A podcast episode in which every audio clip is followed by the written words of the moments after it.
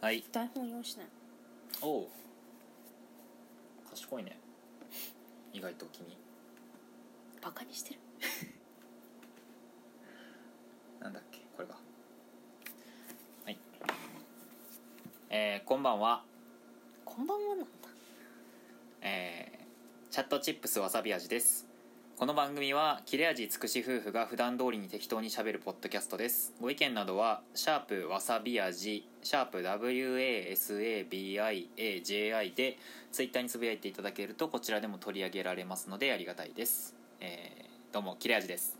どうもつくしですさて今回も始まりました始まりましたまあ今日最初に話したいのはあのさっきもさっき僕らでこう話してましたけどあの夢の話をしたいなと思いましてなるほど毎回そのなんか変な緊張感でやる感じなんなんどこ見てんのあとすげえなんか虚空を見てるあのまあ今日ちょっとまあおもなんか久々に夢見たなって感じの夢見てうんなんかなぜかえっと夢の中であのなんだろうね 1, 1部屋6畳ぐらいの部屋がすっげえいっぱいあるなんかビルみたいなところに引っ越した夢だってうんしかもなんかそのひ部屋一つ一つがなんかコンクリートみたいなうん感じなのねしかもなんか半分だけ青いペンキでなんか雑に塗られてますみたいなうんでなんか部屋一個一個になんかコンテナが一個あるぐらいのなんかすげえ生活感のないような部屋に住んでるみたいな感じでうんあのつくしちゃんと2人でねうんなんか引っ越しましたよみたいな感じになっててしかもなんかめちゃくちゃ部屋多分なんか何十部屋もそのコンクリートの6畳ぐらいの部屋があんのにわざわざなんか一つの部屋になんかベッドを置いてなんかもうごちゃごちゃになった部屋があってそこでなんか寝泊まりしてるみたいなうん全部自分の部屋なのにうんっていう夢を見たんだけどなんかまあつくしちゃんがこうそれを聞いて夢占いを探してくれたんだよね 趣味なのでそうだね夢占い好きだもんねうんでうら夢占いの結果がなんだっけあの広い家に住ん住んでる夢は何未来の見通しがいいみたいなうん、なんか広ければ広いほどうんそのチャンスく巡ってくるチャンスがでかいみたいな、あと部屋数が多い部屋は、うんまあなんだっけその、まあ、理想そういう家にうん リッチなリッチなみたいなちょっともう覚えてないな朝 朝調べたしまあそれなんかリッチなみたいななんかいい未来を思い描いてますみたいなそうそう感じだったのかなでもなんか、ただなえんか、ーそうコンクリートとそうそうそか鉄骨うん、鉄に囲まれてるような壁の、壁とか床の家にそれがそういう家だった場合は、なんかこうちょっと切羽詰まってるよみたいななるほどね 感じあれあとなんかなんていうの人への心の開き方みたいな話なんだあっあけそうそうそうなんか人に対して心を開いてないみたいなの出てきたねあとなんか青い床うんで青い色について調べてうんなんかその青の印象にようるんすごい綺麗な澄んだような青っていう印象だったら、うんうんなんかそれはなんか吉夢きちんいい夢、うん、うんそれは実際にってことだよねなんか自分の心の状態とかっていうよりもなんかこの先いいことが起きますよみたいなことそうそううんまあなんか夢って結局その人の心理状態に影響されると思うからうんそうだねその青を見てすごい気分が良かったらきっと自分の精神も安定してるだろうし、ああなるほどなってその思う私って 思うあそのなんかどんなどんな色の青かっていうよりもその色を見た時に自分がどう思うかが重要って感じうんなんじゃないかな、なんか僕の見たその夢で見たのはなんかブルーマンみたいな青うん、すんげえすごいただの青濃いそうここはっきりしてる、まあ、そうだねザ青って感じの青だった、うん、だからその色を見た時に、うんなんか切れ味くんが、うんこの青は気持ち悪い不気味だと思ったら、うん良くないんだろうしなるほどねなどうだろうななんか青色だけどなんかなんだろうプラスチック的な感じは感じたねうんでもなんか無機質そうそうそううん無機質な感じを感じて、えー、とでも僕そんな無機質なもの嫌いじゃないのね、うんなんかし信頼性があるみたいなイメージがあるわかる、 ううなんかその壊れにくいとかうなんかうん通統一された色であるっていう感じがすごくするんだけどまあちょっと気になるのはなんで半分だけしか塗られてなかったのかって感じだけどねうん何なんだろうねその辺はまあなんか複雑な夢とかって、うん夢占い調べるのも難しいよね難しいねでもさ夢占いってさなんかえこんなシチュエーションに関しても言及してますみたいなのいっぱいあるくない あるなあんるかキリンが出る夢とかワニが出る夢とかさ私一回、まあ、夢占い結構調べるけど、うん合ってんのかどうかはいつも分かんないわけね、もうでも一回めっちゃ当たってるって時があって、あの17の時うんうん17か 18? 私が1年くらいニートしてた時にう、んもう本当に外に出ないしうんなんか、まあ、実家だったから外に特に出なくても食料はあるし食 料なんかうちは特になんかそのご,、まあ、ご飯夕ご飯の時だけは、うんまあ揃うこともあったんだけど夕ご飯以外は本当もうバラバラだからうんなるほどねあんまり顔合わせないって感じそう、うんだからまあすで私しかもその時昼夜逆転しててうん夜起きてもうひ太陽昇ってる時は寝てますみたいなうん状態だったのねんでなんかその時に10ヶ月くらい経った時かななんかニート始めて、はいはいなんかその時に夢でうん唐突になんか豚を飼う夢を見たのよえなんか小豚ー、あいいねそう可愛かったかのわいいねなんかちょっとピンク色っぽい感じのうんいいじゃんベイブみたいなそ うの小豚を飼う夢を見てうんずっとその子がいてうでん私はなんかずっとその子と一緒にいてかわいいねでそれで始まりそれで終わったのよ本当に豚がメインの夢だった飼のねってるだけみたいなそううんうんなんかほんただただ豚がメインの平穏な夢でなんか久々にそういう夢を見てしかも終始豚が出てきてなん かなんか終始す豚が出てきてごい印象的な夢だなって思ってうん起きてすぐに豚が出てくる夢って調べたらうんなんか今のあなたはちょっと怠けすぎていて何にもしていない状態ですみたいなへさすがに何かした方がいいですみたいな感じのことが書かれててえ夢占いってあめっちゃ当たるんだなと思ってそれからなんか夢占いなんか気が向くと調べるようになっーあたあそうなんだそうなるほどね そう本当に何もしてなかったの本当にじゃ何もしあなかった、えゲームしかしなかったーなんで豚なんだろうねわかんないこの豚がみたいな 知らん可愛かったけどねあそうなんだいいね豚は、豚ね可愛いよねうんでそれがきっかけで私はうんななんんかかしなきゃって思ったのいやなうんあ思ったねであもそなんかすごいドンピシャなことが書いてあったから、なんかした方がいいの かなっていやさすがにこれはまずいなってそう豚の夢やばい夢にこれはみた豚いなまで出始まったらやばいぞみたいなそう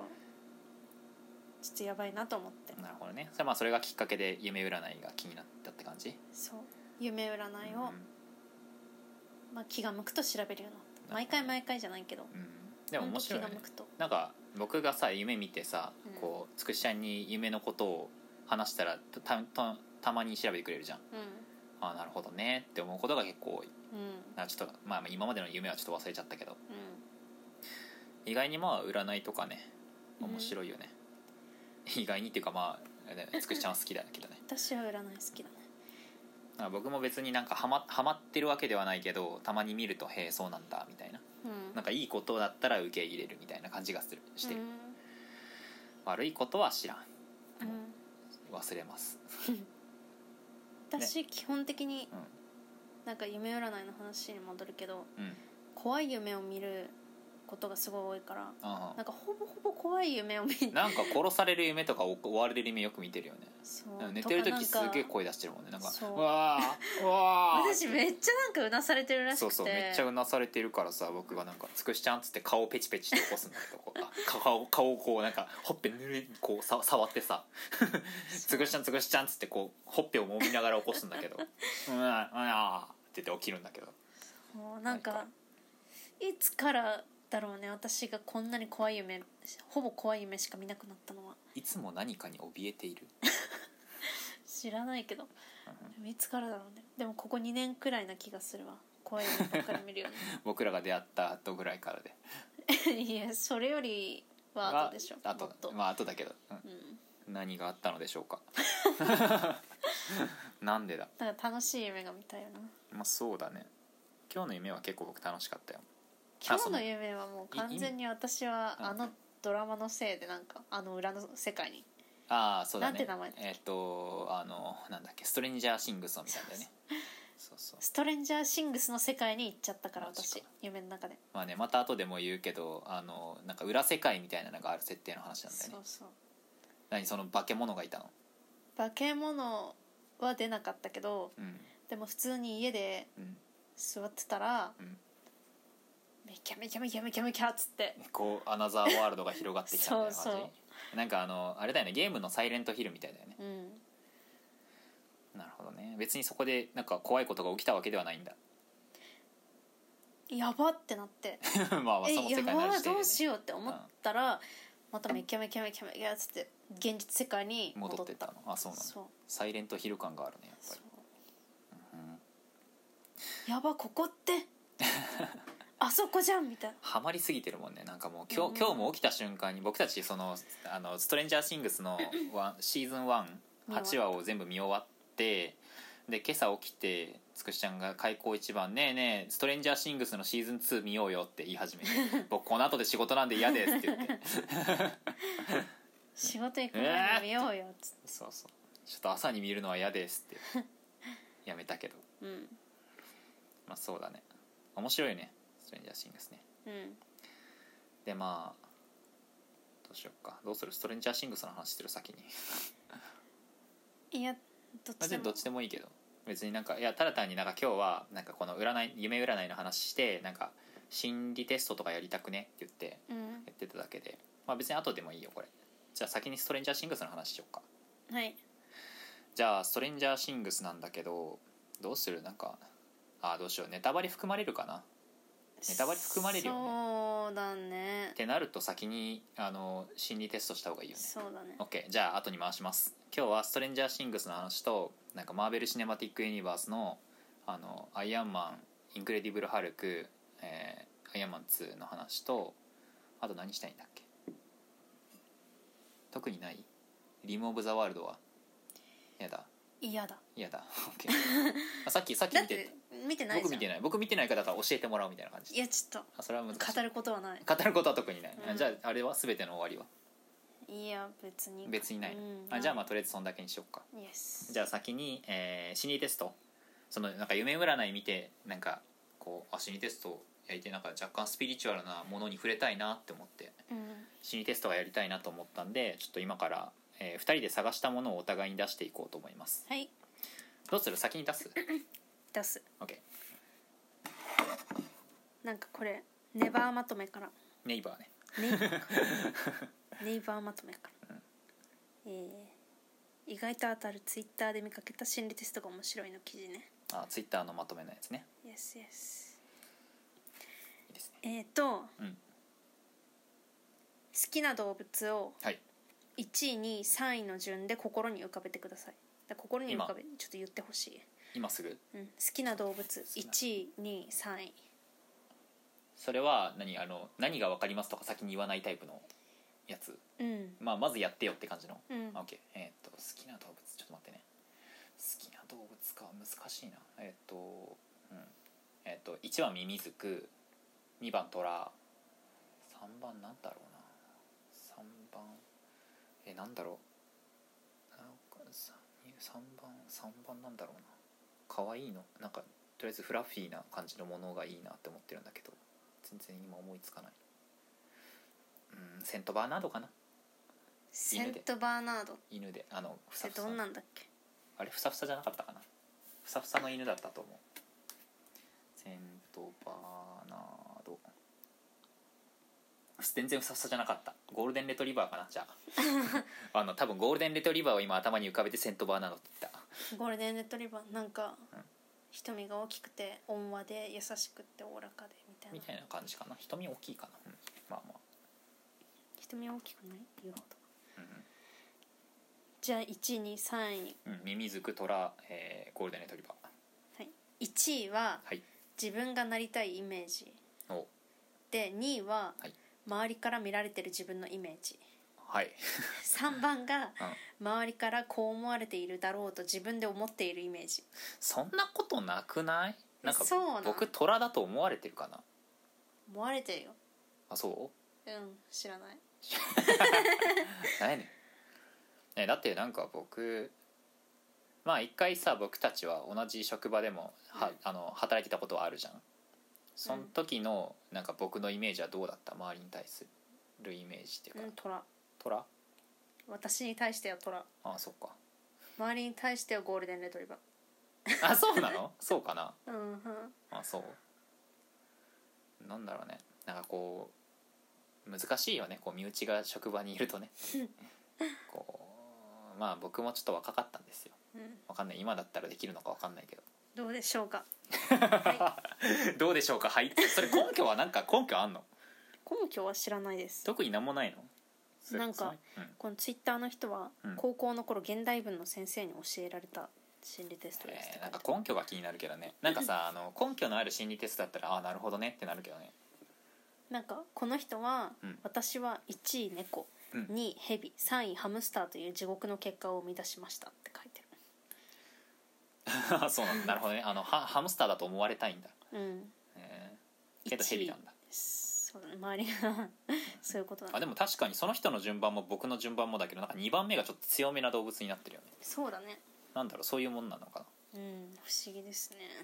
な、ね、ちょっとつくしちゃんはこれ先答え見ちゃったからちょっと難しいよねそう自なん分だでよ考えるの確かにあ次なんかあるうんこれは私も見てないあオッケーじゃあそれで両方答えようかあなたはたくさんの動物と旅をしている旅人ですが、旅を続けるのが困難になってきたため、はい動物と別れなくてはなりません、はいライオンゾウ羊馬牛猿を捨てる順とその理由を述べなさいライオンちょっと待ってねえーライオンゾなんかウこれさ羊知っ馬てるな牛猿あそうなんだなんか多分まあこの動物たちが何かを表してるんだろうねうんなんか猿がじゃあこれ言ったらあいやダメだ よ何何やろうとしじてゃあ私僕こまでれこれし多分知ってるからやんない方がいいあかも本当うん猿かうーんどうしようかなまあ牛が何かによるけどねあのホルスタインなのか肉牛なのかうんによるけどまあホルスタインだとしてホルスタインってちゃんとお乳が出る牛で合ってるよねうん知らん僕は牛を最後まで残しておきたい乳乳牛そうそう乳牛っていうことえーっと馬は乗れるじゃんうんだから捨てる順番とその理由僕は残す順番で言うと牛は最後まで残したいうんうんで馬も馬は2番目3番目3番目そうあでも3番目だけど羊かなうんまあ現実的なこと言うとさ牛ってあれだよねなんか食料ないと乳出なくなるよね確かにいやでもまあ移動してんでしょあるでしょ草多分知らんけどでなんかこれは個人的あの3番目に残したいのは羊なのはなんか羊可愛いからふわふわしてるしで4番目がなんだろうななんか象を残しときたいなんとなく象を、えーライオン猿かなじゃあだから猿まあを一番最初にそ捨うてそるう順あの捨てる順番で言うと猿ライオンゾウ羊馬牛かななるほど猿が一番最初に来るだけであそうだねあのこの順番とほぼ一緒だねあの言った順番と猿ライオンゾウ羊、えー馬羊ちゃいちゃう馬牛はい答え答え動物はそれぞれ、うんライオンイコールプライドはい象イコール親、うん羊イコールパートナー、馬イコール仕事、うん牛イコール金猿イコール子供を表していて捨てる順と理由は人生においてあなたが窮窮地に立たされた時に捨てるものとその理由ですだって一番最初にライオンを捨てる人は、うんっていうか理由はライオンはなんか役立たないじゃんって思ってる象はゾウはなんとなくでもなんかあれじゃんゾウはさなんか人乗せたりとか物乗せたりとかできるじゃんだけど3番目に捨てるねじゃあ羊はまあ、羊可愛いから残しときたいけどでも5番目に捨てるよねその4番目だ捨てる理由は4番目だよねライオンゾウえ猿ライオン猿ライオンゾウ羊馬牛かうんえ羊役に立たないから役に立たないからじゃないだって残したいよ残したいけど旅してるわけでしょうんなんかの目的があるわけでしょ馬は馬は残したいけど、まあ、牛と比べたら馬かなっていう牛は牛はお乳出るからライオンが役に立たないライオンうんそうだね猿まあ猿は猿はなんか普通にこうなんていうの扱いが難しそう に思うこの答えを見てなお言っちゃうけど扱いが難しそうまあ例一番最初にライオンを捨てる理由は邪魔だから一番最初に邪魔なプライドを捨てる人ってことになるらしい、だからライオンは役に立たないから捨てるプライドは役に立たないから捨てるうん象はそうが何、まあ親おや親別に物運べないけどないやだけど捨てるのはえ何捨てる理由象を捨てる理由捨てる理由他の優先度が高い から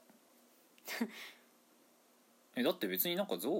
なんだろでう、羊まあ、は足役、遅いからじゃないうん足遅いからもあるかもで羊は役に立たないからパートナーは役に立たないから捨残てしるときたいけどわかんないなんだって羊がさなんでパートナーなんって思っちゃうけどさあ馬猫とかならわかるけどさわかんない僕猫好きだから馬馬はまあ運べるしあの乗れるしで捨てるの 象の方がい い象の方がお乳出るからいや牛ねあ違う違う牛ね牛で牛だ最後象だまねで残ったのは牛だからうん一番いいのは牛で子供おは金ってことでしょちょっとコントロールができないから捨てる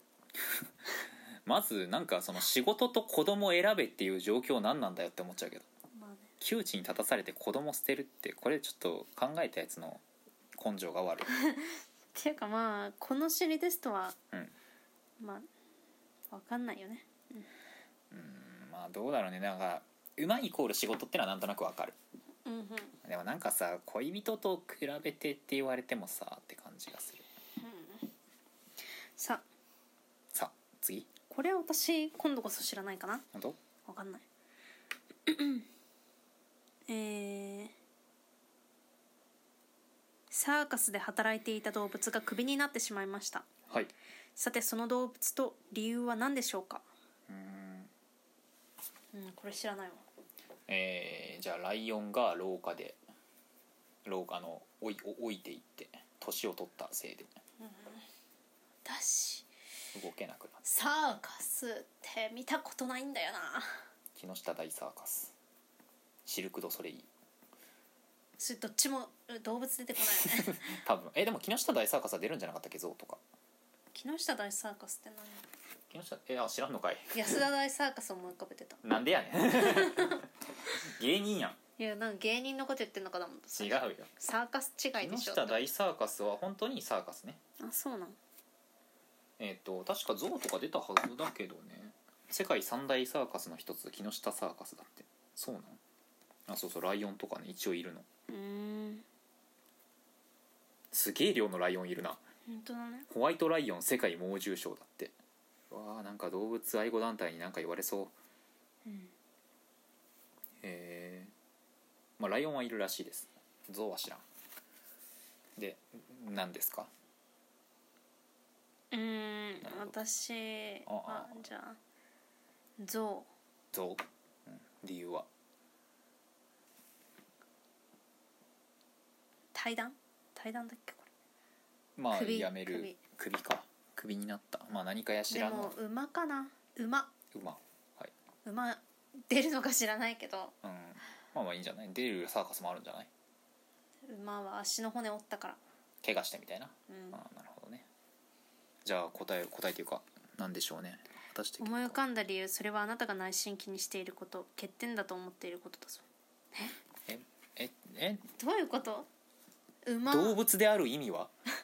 足の骨折ったって何怪我とかってことじゃない怪我を気にするるってことじゃない怪我を気にだすからる僕の場合は老化を気にするってこと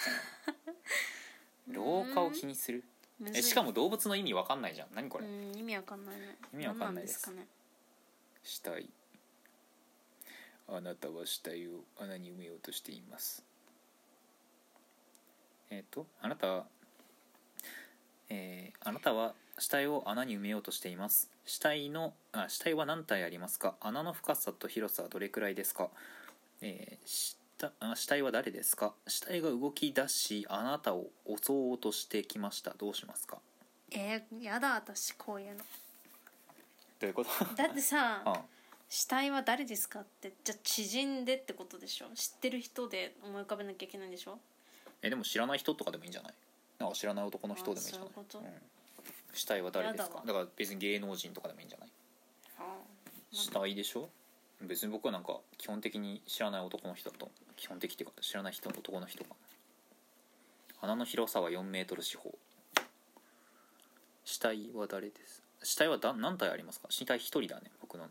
イメージでは死体が動き出しあなたを襲おうとしてきましたどうしますか縛りつけるかな固て定かすさるでもさこれさ切れ味くんが先に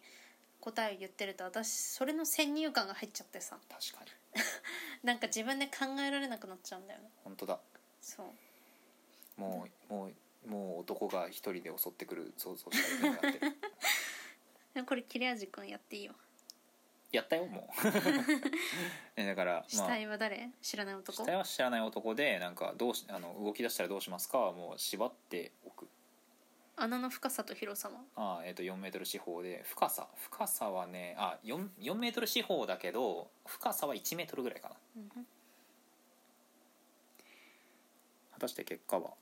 えー死体の数はあなたの秘密の数あじゃあ僕一つえこんなんさ秘密ない人でも絶対人以上思い浮かべるやんそうだねなんなん穴の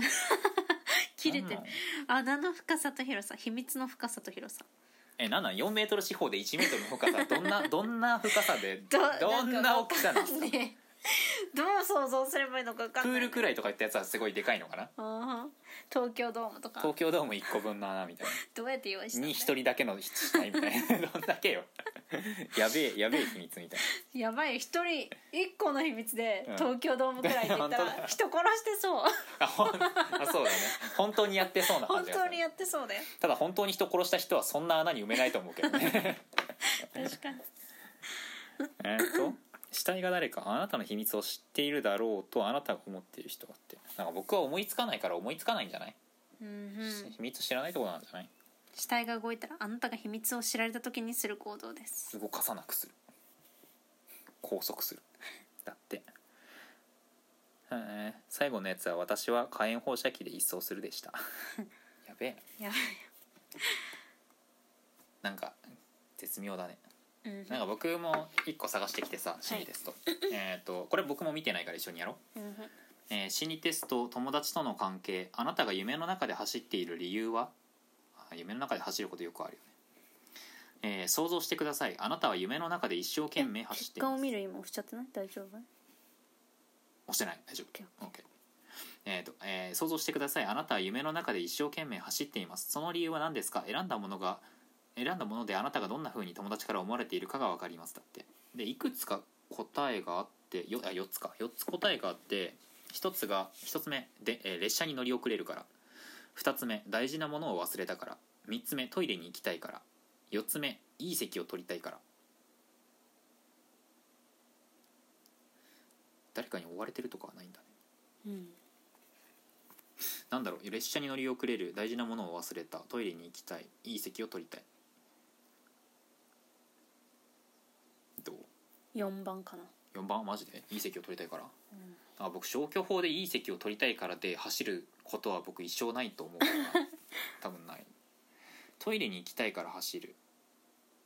なんか僕走ってるとトイレ漏らしそうだから多分ないうん大事なものを忘れたから列車に乗り遅れるからなんか僕列車に乗り遅れるからもうなんか1本遅らせればいいやって思っちゃうからないかもうんわかんない日本に住んでたからかもだけどうんうん2番かな大事なものを忘れたからはいじじゃゃああ結果を見ましょじゃあつくしちゃんのいい席を取りたいあどうしよう上から順番に見てみるううん列車に乗り遅れるからの人1番列車に乗り遅れるからの人はあ違うページに飛ぶんだこれえー、と1番列車に乗り遅れるからを選んだあなたを友達は信頼していると思っていますだって、えー乗り遅れそうになり列車に向かって走るシーンはあなたが自然体で周りに自分をアピールできていることを表しています友達の関心は自然にあなたに集まるために話題の中心になったり何かと注目を浴びるような出来事に遭遇していしたりしていることでしょう周りの友達友人たちも、えーあなたといると心強く感じ信頼しているのは間違いありませんまた昔からのつながりを大事にするとあなたの友情の輪をさらに広げることができるはずですだってこれが電車に乗りお列車に乗り遅れるからの人ね、え2番大事なものを忘れたからこれ僕だね、うんえー大事なものを忘れたからは、え2番大事なものを忘れたからを選んだあなたはあなたを友達は理解している理解しているらしいです、えー大事なものを忘れて走るシーンはあなたが心に抱えている不安をうまく表現できないことを表しています今のあなたはあのきっと何かとあ何かと後手に回ってしまいやりたいことやできることを周りに伝えられなくなっているのでしょうでもよく観察してみると友人たちは決してあなたを誤解してはいません本心とは裏腹な態度を改め自分に素直になることを正直になることを恐れなければいいのです勇気を出し少しあ勇気を少し出すだけで理解されていることがわかるはずですうーんなんかあんまり僕友達いないからわかんないけどねうん友達いないのに選んだものであなたがどんな風に友達から思われているかがわかりますの心理テストやっちゃうっていうね3どうなんだろうな3トイレに行きたいからの人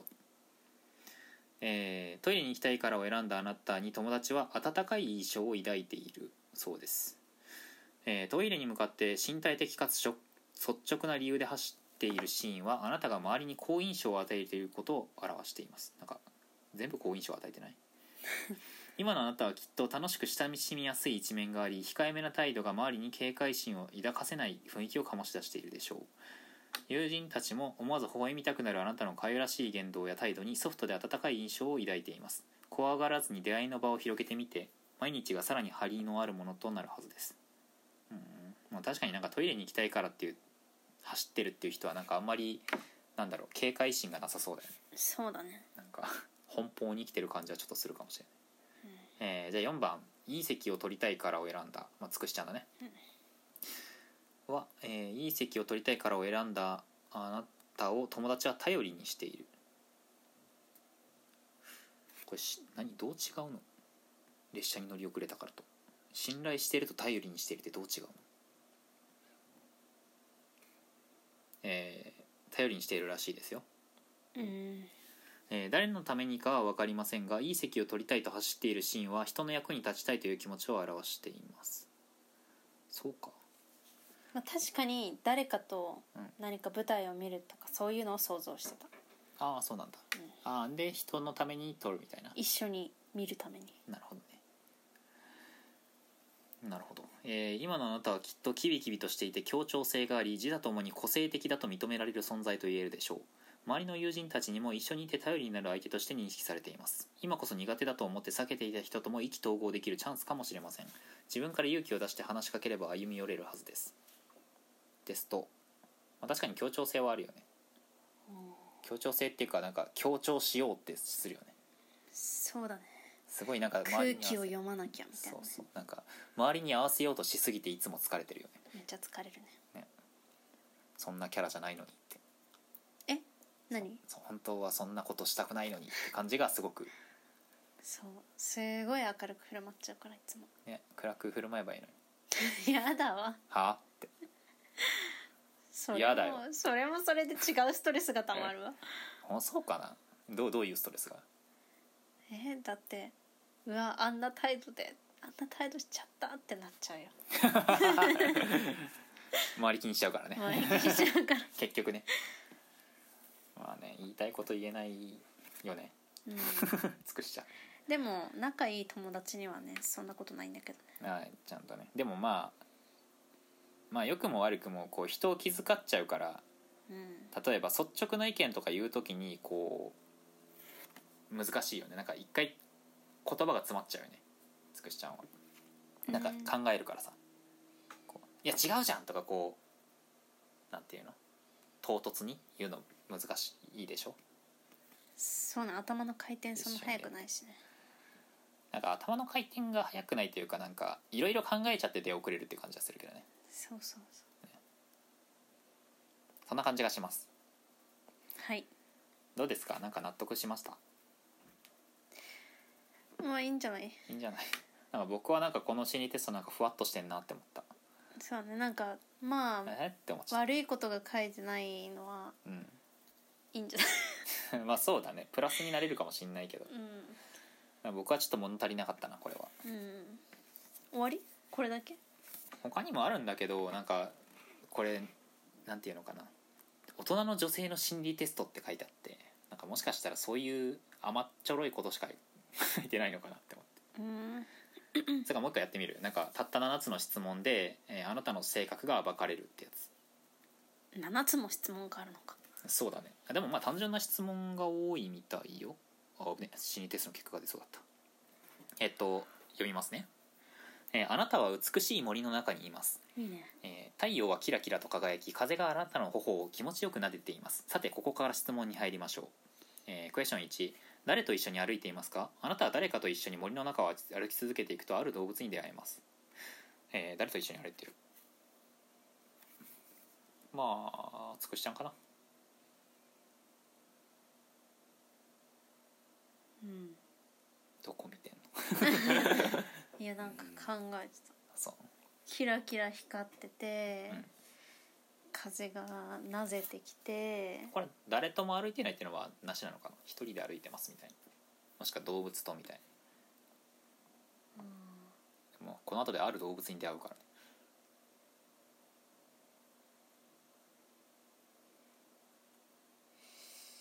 これは一人なのかなあの誰と一緒にあでも何人かでもいいんじゃない別に特定してないしじゃあ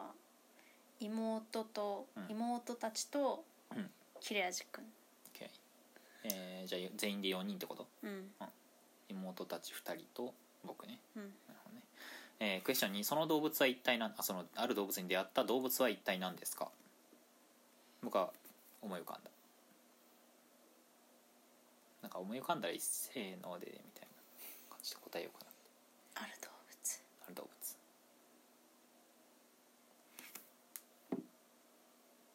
その動物は一体何ですか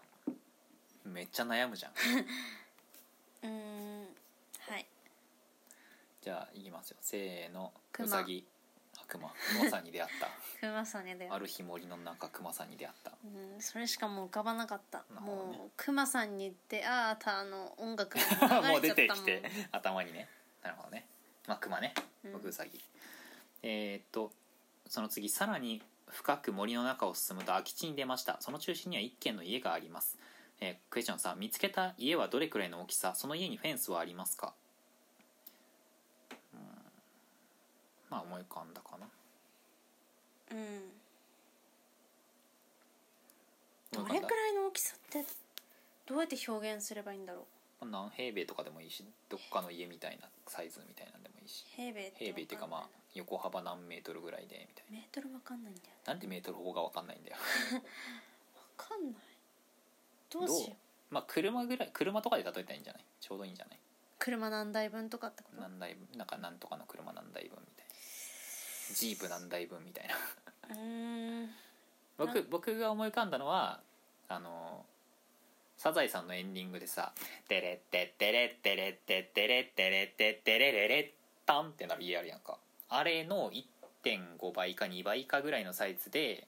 フェンスはねなんか白い柵が若干あるみたいな感じ囲全部囲われてはないぐらいのうんやつを今思い浮かべただからまあサイズはまあなんだろうね8メートルかける8メートルかなこうあー小学校の教室ぐらいかな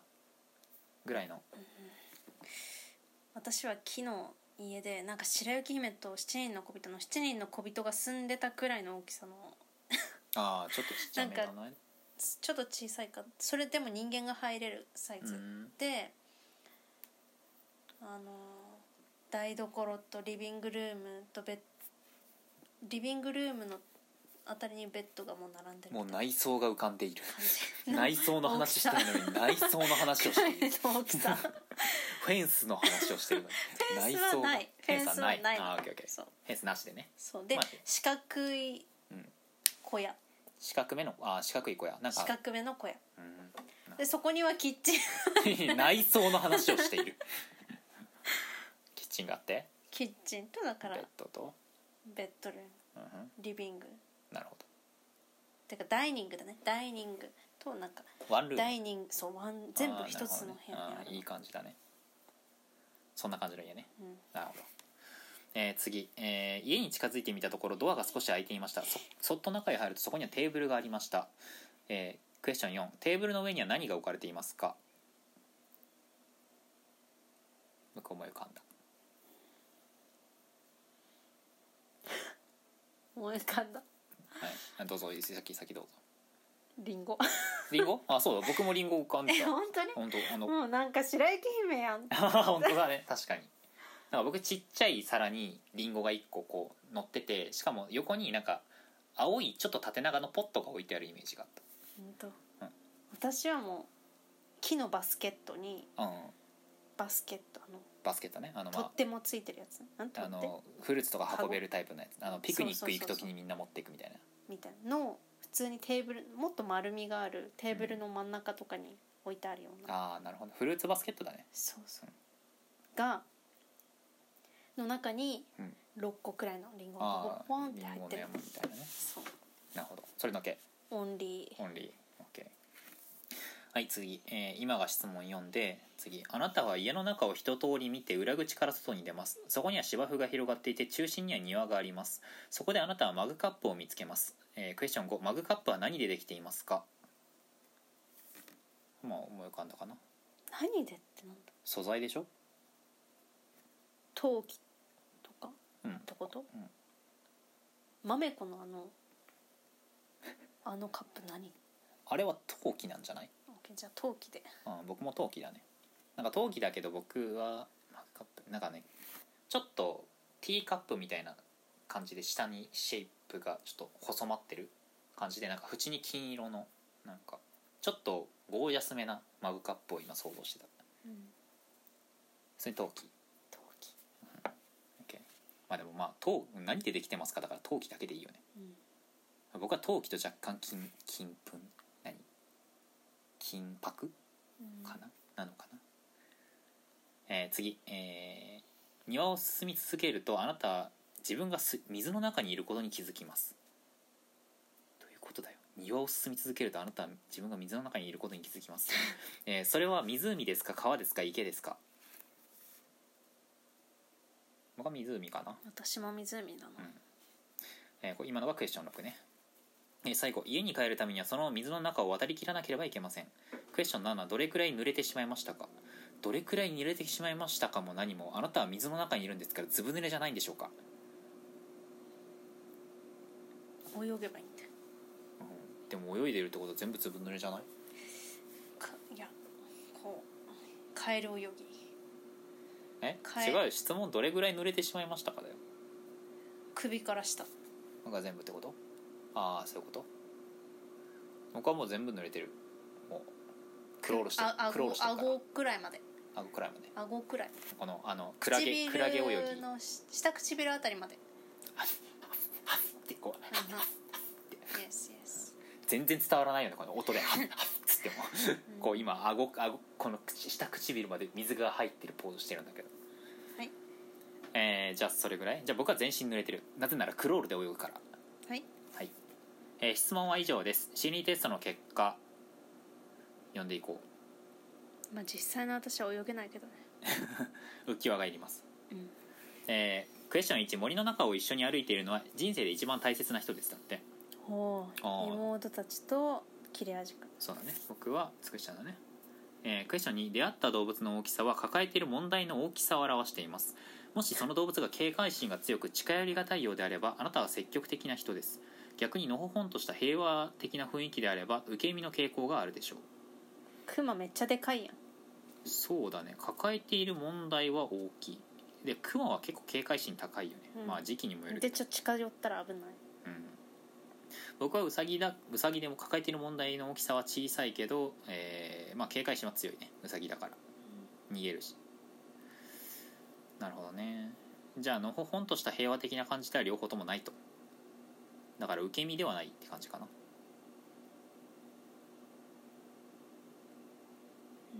うんオッケーはい、はい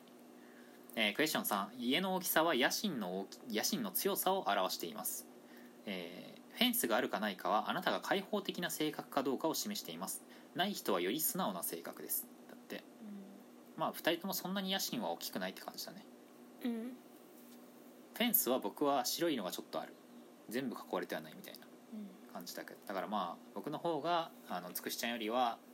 ちょっと警戒心が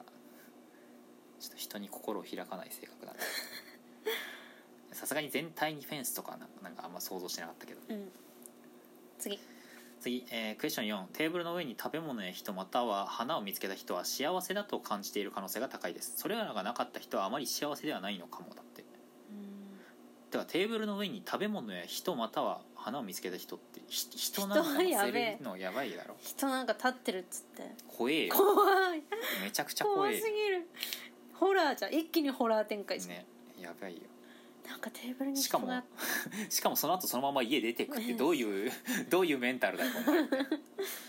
邪魔しますってねまあ、僕らはリンゴだからまあ幸せだと感じてるって感じうん感じている可能性が高いですって何なんだろうえー次、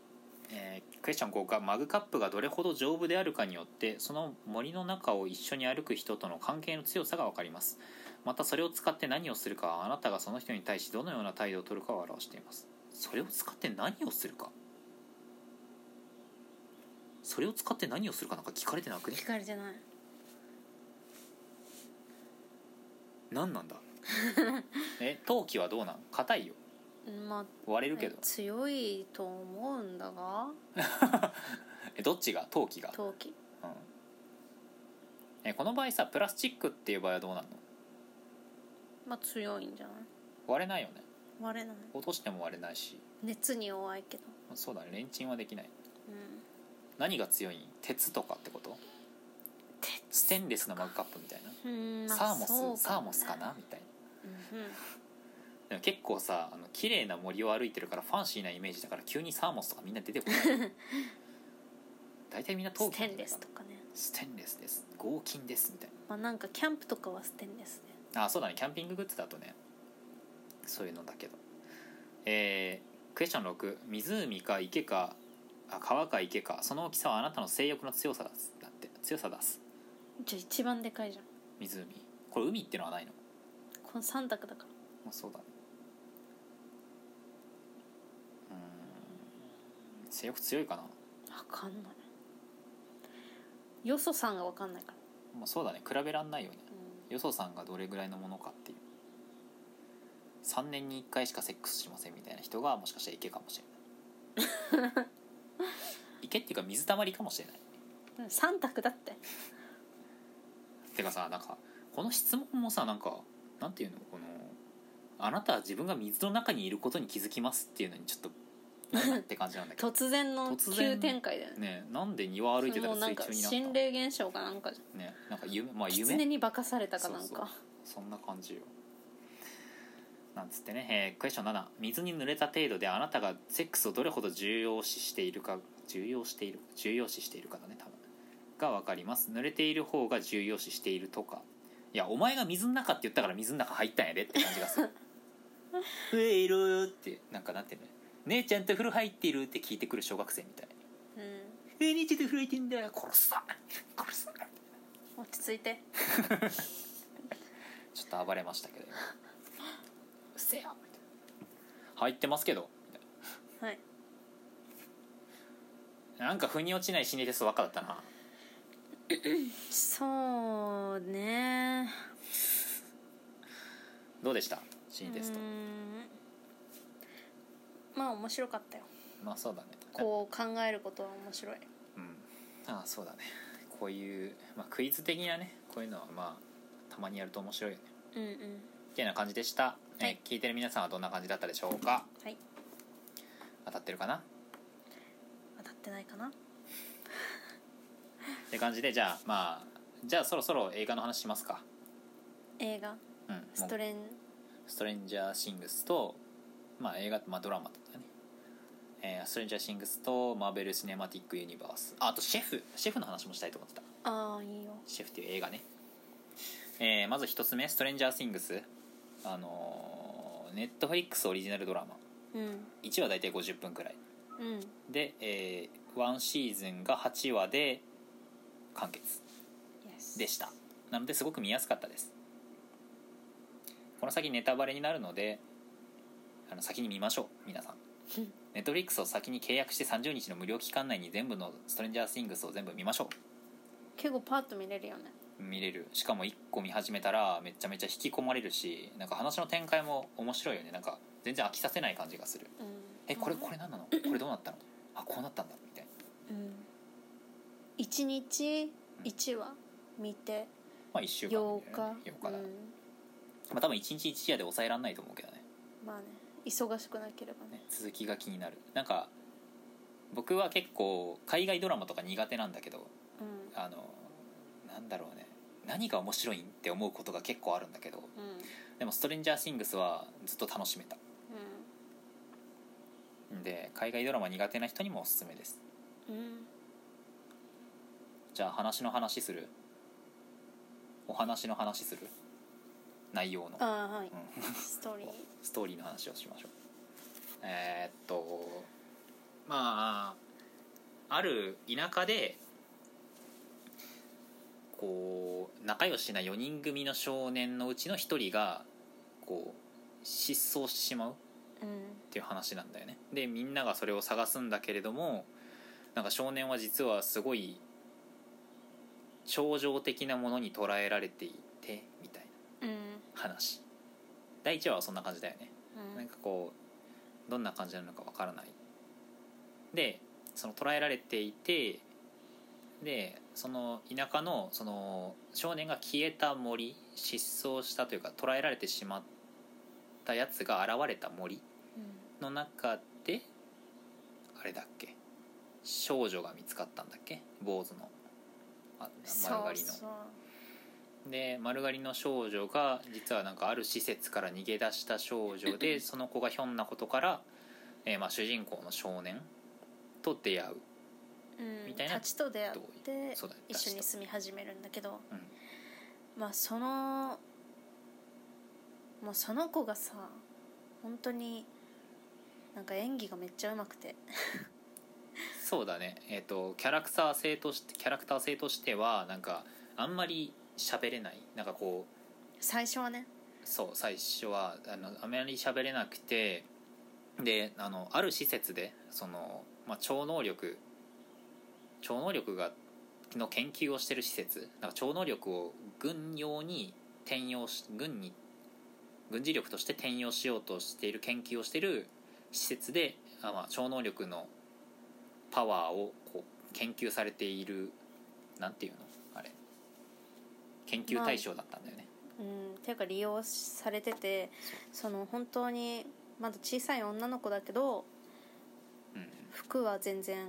与えてもらえないしその研究施設の本当質素なワンピースみたいなパジャマみたいなの1枚看護何服患者服みたいなんですよねで何にもない部屋にベッド一つ置いてあってうんでそこでもう監獄生活みたいなのをまあ、捉えられてそうで監禁でなんかお父さんにさなんか力を思い通りに使われてて。うんそうそうだからそ逆んらうなことはできないまあそんな生活をしてたからあのなんていうのかなちゃんとした教育を受けさせてもらってるってわけではなくてこう喋る言葉も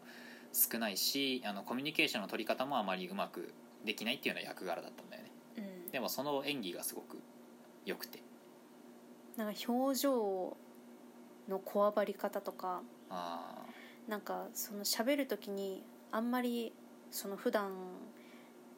その研究所の人たちとかお父さん以外を知らない子だ他の子供を知らないからその距離の取り方とか喋り方とかも分かんなくてうん自分に対して優しくしてくれる人に対してのなんか反応の仕方も分かんなくてっていうのがすごいなんかめちゃめちゃちゃんと伝わってくるしああそうだねまあなんか普通の子供だったらなんか優しくしてくれたら「ありがとう」って言ったりとかっていうなんかその当たり前の一連の動作も全然何も教わってないからそうど笑う反応顔していいものか作れないそうそうそうなんか嬉しかったら笑ううん悲しかったらうんなんか泣くみたいな本当に普通のこともその子はできない状態、そうだね笑えばいいと思うよって言われないと笑えないみたいなねそうそシンジ君みたいなうねなんかもう髪も剃られちゃっててうんまあなんかそのその年齢の女の子だったらきっとおしゃれとかもしたいだろうにって思うけど、でもそのおしゃれも何も多分知らないそうだね何も知らないその施設の中で完全に育ってるからねなんかその十数年前になんかその親からえっ、とその子が生生ままれれてすぐにその子が生まれてあの超能力があるってことが分かってその子の親からもうう奪っ施設が奪ったんだよねだから生まれたてで奪われたからそうでお母さんはそのせいで狂っちゃってそのせいで狂ったのかななんか多分薬物投与されたんじゃないかなあそうれねだから奪われて薬物投与されてって感じだと思そうだねあとはなんだろう難しいねこう話を説明していくと難しいからどのキャラが好きだったかっていう話するうやっぱり私はその子が好きだなはいイレブンうんそうの、まあエ、ル超能力のある女の子イレブンエルって呼ばれてる、まあ、イレブンって女の子が本当に好きで私はその役者さんのツイッターもフォローした あそうなんだそう今何歳なん今普通に14歳今14歳なんだそうえーあそう主人公たちは一応中学生なんだよねうんあのドラマを撮影してたのが、うんシーズン1を撮影してたのが12歳の時うん中学1年生なのかなじゃああれはなのかなだってなんか中学校って書いてたあでしょそっか、うん小学生に見える よねね見た目がねすごいわまあまあで言うて中1だからそんなもんだけどねまあねなんかそのイレブンの役の子がなんか発信したんだけど12歳の時にうんなんか発信した言葉うんを読んだんだけど、うんうんなんか12歳でドラマのために坊主にした時あこう最後の一束を剃られた時に、ーうんなんかそのなんだろう人の美しさは外見じゃないってその時私は思ったえー、なんか 何その悟りそうなんか私はその髪の毛最後の一束を剃られた時に、えーあー美しさっていうのは人の外見じゃなくってその人のうん言動とかそういう内面うんからなんかこう出てくるものであって、うんなんか私はこれが分かったから、うんその全もう全世界とかねなんかうんまあ、全ての女の子たちに私はうんなんかそれを伝えたいと思ったみたいしっかりしてる ね なっていやうっぱコメントをしてて。12歳みたいな私12歳の時何してたみたいな僕22歳でもそのコメントはでき ないねそうだねもうめっちゃもうなんだろうすごいなってまあ確かにその私もたまにその美しいってなんだろうって思うことうんはあってなんかその人が決めた顔の美しさとか、これはこうであるみたいななんていうの例えば痩せてるのが美しい鼻が高いのが美しい顔が小さいのが美しい目が大きくって黒目が大きいのが美しいとかさ、なんかそれってなんだろうみたいな、きうなんか外見のその美しさのその定められた美しさって何なんだろうみたいなっうんていうふうに考えることはあっても、うんなんかこの子みたいにはっきりそれをなんか言葉に出せるうんうん達成したことはなかったし12歳の時はそんなことも考えなかった、まずねこんな風に思い始めたな本当に二十歳を過ぎたあたりからだからうんすごいな みたいな、そうだね成長しているね成長しているなんだろう大人だねう僕12歳の頃はもうあれかなゲームボーイアドバンス SP でゲームしかしてなかったかなんうんなんかその子が他になんなんて言ってたかな例えばなそう長い髪の毛がうん美しいとかってされてるけど、うんなんかまあそういう決まったものじゃなくてみたいなことも多分言ってたと思うえすごいアイコニックみたいアイコニック覚えてるわかるなんかまあぼなんか日本で一時期坊主にしたモデルの人なんかすごい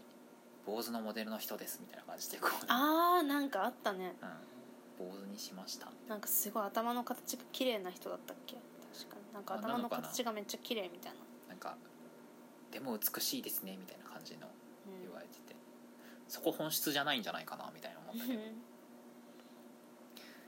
なるほどねそうまあ確かにこう演技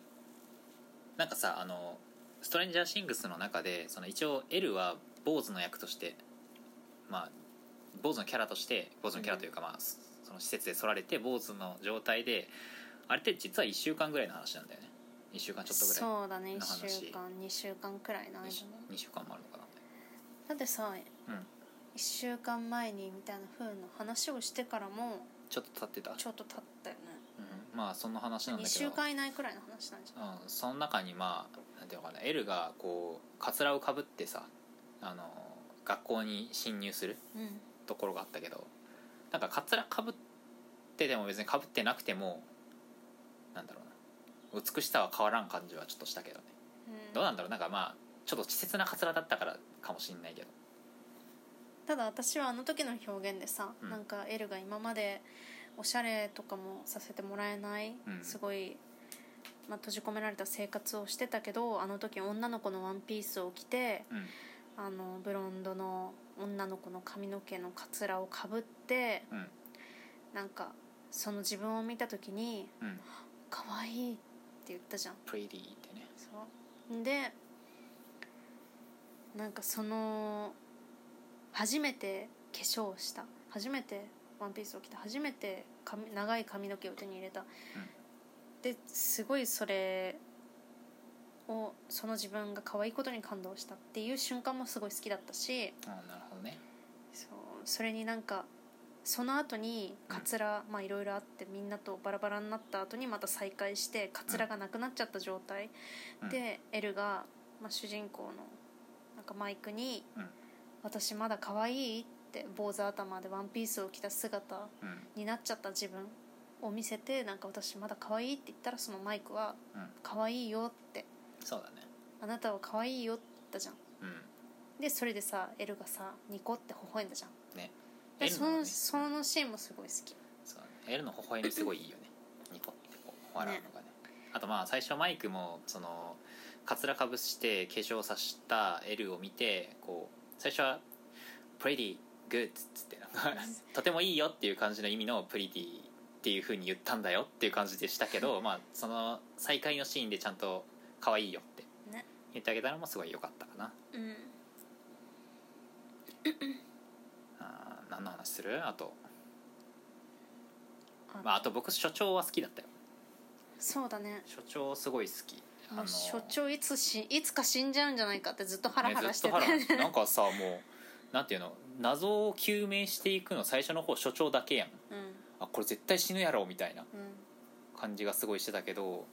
まあ、結局生きてるんですけどずっと、うんよかったって、ねあれさなんか所長がその謎の施設に潜入するシーン、まあ、実は施設の奥にはなんかそのその世界に怪物がいてなんかもう一つの世界裏側の世界っていうところに怪物がいてそいつが現実世界に現れて人をさらったりとかして、まあ、危害加えて食べてたりとか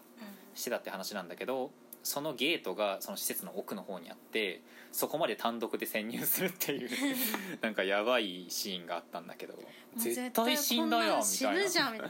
なもうなんか怪物にやられなくても施設の人に殺されうん殺るやんみみたたいないなっ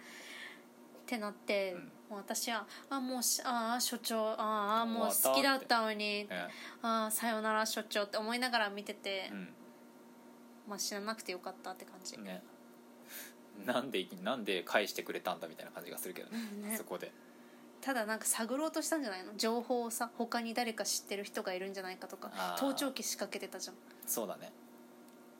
確かにまああとで後々こう所長は捕まるけどうんやつらにその時に結構いろいろ尋問されてたもんねうん何を知っているって何人だって仲間はみたい若干あれを思い出すけどねあのなんだっけえっ、と目の見えない人の家に強盗が入る前喋ってたやなあつなんだっけあれドントブリーズだーあそうだドントブリーズを思い出す怖い怖い何人できた一人だパーンってやられるかもしれない いやなんか同じようなシーンだったよねなんか何人で探って仲間は何人いるって言ったらうん俺一人だけだって言ったからさうんあこれ殺されるんちゃうんちょっと思っちゃったけどうんでもそこでなんか所長はねこう取引だっつってあのーしその失踪した男の子ビルを探すから、ここの施設のことは口外しないからあの俺とあのウィルのお母さんとね、まあ、ウィルのお母さんもすごい必死にウィルを探してたんだけど、うんえー一緒に裏の世界に行かし行って探させてくれっうんていうシーンがあったけどさあの所長の強胆さはすごいよねうん僕絶対無理だわあんなん言うの、しか何人もの人を素手でバッタバッタとそう倒そうしてたそうそしうねそうなのなんかねもう所長がパワープレイヤーす ぎて大丈夫みたいな相手結構なんか躊躇なく人殺すやつですよみたいな感じがなしんてか銃持ってるやつすらもバッタバッタと素手で倒してたもん、そうそうそうしかも序盤とかさなんか何の罪もないレストランの店主をさ結構速攻で殺すやん、うんやつらね超かわいそうでめっちゃいい人すなげのえいい人だったのねそうそうほんと悲しかったその最初にエルが森で森からあえっと施設から脱走して森を抜けてそのレストランに入るんだけどそこに、まあ、ポテトを盗み食いをしてるところを店主に捕まるんだけどなんか「お前はどこから来たんだ?」みたいな最初は店主もなんかこのこのガキみたいな感じだったんだけうど、最初ねなんか掴んで女の子みみたたいいなな女の子ってなってでなんか、まあ、警察の方に通報するんだよねなんか虐待を受けてるみたいで、うんまあ、ひどく怯えてて、うん、うん警察っていうか施設だよね多分警察にあ警察通って報したんじゃない施の設なそれでなんか警察とつながってたから、あそっかで施設の人が来るみたいな話だったんだっけうん、州の警察に通報したかなんかだったんじゃないえでもなんか施設の人が来ますっていう話してたじゃんうんしだって州の警察と施設の人はもうあ違うごめんごめ密着んがああるの施設っていうのはあのえーっ、と何児童保護施設、うんあ児童保護施設に連絡したのかなうまんあ、そうそ分うかんないけどで児童保護施設の人が来るっていう話をしてたけどその電話があのなんていうのそのえーっ、と超能力研究所の施設うんが盗聴してて先にあの来たんよその人たちが、うんうんそのその超能力研究所の人たちが来てあの店主を撃ち殺すとうん容赦なくで自殺したように偽装させるとうん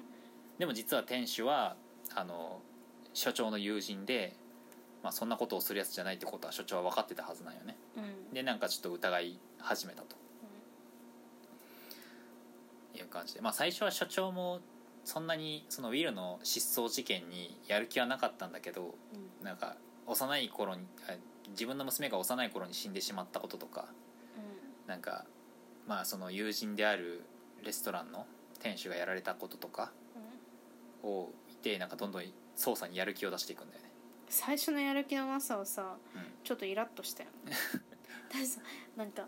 その家出でしょみたいなあそうそうそまあ、うよくある話だよみたいなふうに言ってさこのこの田舎町で何何年間じ最後にあった事件はこんこんな古いんだぜみたいな話したりしかもその最後の事件っていうのもめっちゃ大したことないやつであしそょうそうなそんうかそうまあ確かに安全な酔村っでは払あっるたおじさんかなんかそうそそうそうそんうな感じそんな話をしてたりね、そうまあ、だから田舎だからそこまでねあのやる気はない感じね、うん最初のシーンも最初になんか所長がピックアップしてこう映された映像もなんかあの最初にしょ警察署に行ってなんか1時間は瞑想するんだよみたいなうんさなんか他の困った人が来ててもなんかちょっと後にしろみたいな、うんだからウィルのお母さんがウィルが行方不明になったって1時間前からうん待ってるっていうふうに他の人が言っても、いやもう来てからの1時間は瞑想するからもうその人はもっと待たせといてみたいな、でウィルのお母さんをもっと待たせようとしたけうど、んうん所長室で待ってたかなんかだったからあ私1時間1時間も待ってたんだよみたいな風に言われて「ああはいはいじゃあ話聞くよ」みたいな、ーうんなんかね最初のやる気のなさね、うん、まあ、そんなんとかまあでも結局最終的には所長がウィルを見つけまあ所長とお母さんお母がさんウがィルを見つけたんだよね、そう協力してうん、で助けられたとウィルの死体が途中で出てきたりとかしたんだけどそれも所長がなんか綿の入った人形だったっていうのを見破るしねえー、とそのウィルの死体っていうのはあの超能力研究所の施設がこう偽装した死体だったとういうことん、なんかか超能力のその施設はその行方不明者がそうやって怪物にとらわれるとなんか偽装するんだよね家出とかうんまあ偽物の死体を作ってうん溺死してたとかそうそうそう海あの湖で拾いましたっつってウィルウィルもねそう操作したんだよねあとはまあすごい主人公の男の子のお姉さんの友人のバーバラっていう人がいるんだけどすごいいい人だね、うんまあ、その子ももう怪物に捕まっちゃって最終的に死んじゃってたんだけどあのなんか施設の人たちはくあのバーバラが使ってた車をうんあのバス停の近くに移動させたりとかしてあまあそのバスで逃げたとかあそうだねバスで他の町に家出したとか、うんそういう証拠隠滅をね図ったりするんだよねうんクソ野郎たちでしたね あとはね僕はあの主人公の友達のあのデブッチョいるじゃんそううんデブッチョが好きだった鼻鼻毛歯抜けって言われてるそう名前忘れちゃったあの子すごい冷静じゃんうんデブだ けどデブだそけどんなだにから太ってないでしょデブっていうかなんていうのそのちょっとくちょっと食いしん坊キャラでコメディ担当みたいな感じうのキャラなんだけどすごい冷静でなんか、まあ、主人公は4人で仲良くしてたんだけど、まあ、1人ウィルっていう子は失踪しちゃってあとはなんか黒人のなんだろうねちょっとススラッとしたうん細身の子と、その太っちょの子歯抜けの子と、えっと、主人公の何カエル顔って言われてる子ね、んうんえーマイクかがいるんだけど、まあ、その中で一番冷静なキャラだよね、うんうんその太っちょ歯抜けは。そういい子だったよあとはまあその黒人のスラッとした子はなんだろうね結構喧嘩っ早いというか、うんなんて言うんだろうねちょっとなんだろうもうダメだよみたいな諦めやすいってちいうょっのとかすなぐパニックになりやすいっていうかパニックっていうとちょっと違うかもだけどすぐ怒っちゃってうんそうだねあもういいよみたいなうんお前たち「Hey guys!」みたいな否定しがちそうだね否定しがちなんで嘘ついたんだよみたいなうんまあ、結構マイクもそうマイクもそうなんだけどねなんかこう L が良かれと思ってなんかもう危険だからその研究所を研究所っていうかまあそのゲート異界へ行くゲートを探しに行かせるのをちょっと超能力を使って阻んだんだけどそれを事情を聞かずになんか「お前何するんだよ」みたいな「友達は嘘つかないって言っただろ」みたいなすぐに喧嘩しだしてよ「何言っとんねんおお前」裏っ切てり者をつってそうそう裏切り者ってめっちゃ言ってたでよマイクはちゃんと「いやエルは守ろうとしたんだよ」みたいな後でね後からだっけだってあの一回 L が失踪するのはマイクから攻められてマイクとその黒人の子に攻められたからじゃんあの位置であのー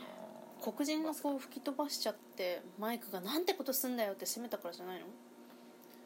あまあすそうかあだに二回いやそれそれはその1回目のやつはあれかけんただの喧嘩かうんでまだあから普通にマイクは L をかばって黒人の子は L を責めて、でなんか2人がぶつかって喧嘩になったからやめてっつって黒人の子を L が吹っ飛ばしてででも結局マイクが切れてるわけじゃん L になんてことすなんんてだこよとするんだっつってでどどっか行っちゃうけどさだからまあ要はマイクもその黒人の子もあのなんていうの突発的に起こりやすいわけようんまあ子供だからね思春期だしそうだね12歳とかだと中学1年生とかだとそうだろうねまあそんな中でも太っちょはすごい冷静だったからなんかさあの最終決戦の時のさ中学校に集まってなんかえーなんていうのウィルがどこにいるかとかをさプールなんかプールを使ってなんか L に探させたりとかしたシーンあったじゃんうんあそこの時ももう L が消耗したからってなんかあのよしあの食堂のおばさんが隠してるチョコプリン探そうぜって言ってだって L は消耗してるから体力回復させなきゃって言って意外となんか音ボケ担当かと思いきやちゃんとしてるみたいなそういうとこまろあ、チョコプリンが食べたいだけってのもあると思まあそれもあるかもだけどでもまあ冷静だと思うよ実際そうだと思うし回復させなきゃいけないし、あとは何がありましたまあなんかすごい子供たちがい頑張ってこう怪物を倒そうとしてるとことかなんかウィルを助けその友達を助けようとしてるう、シーンとかをシーンっていうかいう感じをちゃんと描いたりあとまあウィルのお母さんがすごいなんていうのすごい息子を助けようとして焦燥してる感じと実実憔まあ、憔悴とか焦燥焦ったりとか、あのしたりとかなんていうの自分の周りで超常現象が起こってるけどそれを一緒に見てくれる人がいなくてそれを周りの人に説明してもあこの子この人は息子がいなくなってもおかしくなってしまったんだみたいにうん思われてる感じあの感じとかがすごいなんかうまく描けてる映画だなって思ったねなんかもうお母さんがもう悲しもうなんかお母さんが不憫で仕方なかったもうまあその怪物が近づいてきたりとか裏の世界のこの同じ場所で何かが起きてるとさあの電球がつくじゃん電気が通ってなくても、だからお母さんは自分の家裏世界の自分の家に来てるウィルと交信するためにあのクリスマス用の飾りあのオーナメオーナメントじゃないかライトランプを大量に買ったりとかして家の中を飾るんだけど最初はお兄さんそのウィルのお兄さんまあその家族にも「何してるんだよ」みたいな「お母さんおかしくなっちゃった」みたいに思われてたけどでもまあお母さんはウィルを探すために必死で頑張ってたわけじゃんだからなんかもうそういうの見てはぁ「お母さん」すごく思ったなんかあのーお母さんが家の壁とか家の天井中にクリスマスのイルミネーションに使うような小さなランプをたくさん飾って、うんまあ張り巡らして、でそのたまにそのランプがさ一個一個さ順番にポンポンポンポンってう廊下に沿ってついたりするじゃん、うんだあれの仕組みも最終話で分かって、うんうんああなるほどねってなったその人が裏世界でうん人間が歩くとうんその部分がつくってあそうだねそうだからなんかあそういうことだったんだってだからお母さんがああやって壁になんかウィルと交信できるみたいなウィルがなんて言ってるか分かるようにっつってさ壁にアルファベット、アルファベットを書いたじゃん、あれもきっとウィルがその壁に反映それが反映されて裏世界にもアルファベットがさうん壁に書かれた、でそれをタッチしてったってことでしょ手でそうだね壁をだからそのなんかその辺もいや私はずっとウィルは裏世界にいたらなんかその最終話が公開され最終話を見るまで、ウィルは裏世界にいると何あの超能力みたいにランプがつけたりとかあそう思ってたのできんのみたいな、えーそうって思ってたからあじゃああれあのシーンだけじゃ分かってなかったんだ分かんないうんだからなんでそうやってランプがわざわざつくんだろうって思ったけど、んそうやって裏世界を人が通ったりとか触ったりとかする場所にランプがつくそうだよ最終話で分かったえなんで分かったのえ何でも何もあの表現だったら明るくない分かんないえだってなんか明らかにあのなんていうのその通ったところで何か異変が起きてるしなんか、まあ、あれは多分怪物が通ってもつくんでしょうおそらく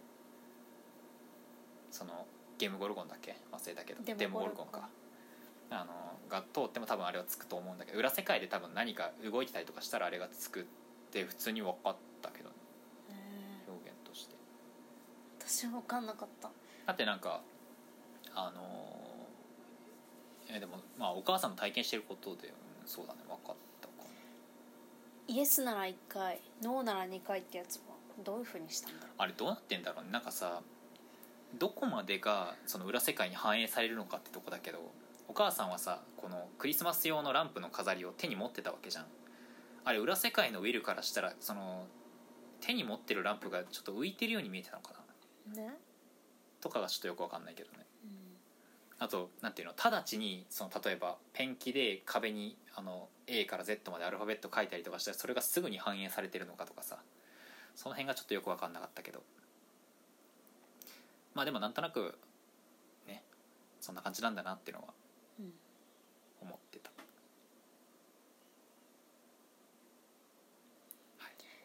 まあ、最終的にウィルは見つかってよかったなと思う反面卵を見つけられちゃってるから、ウィルは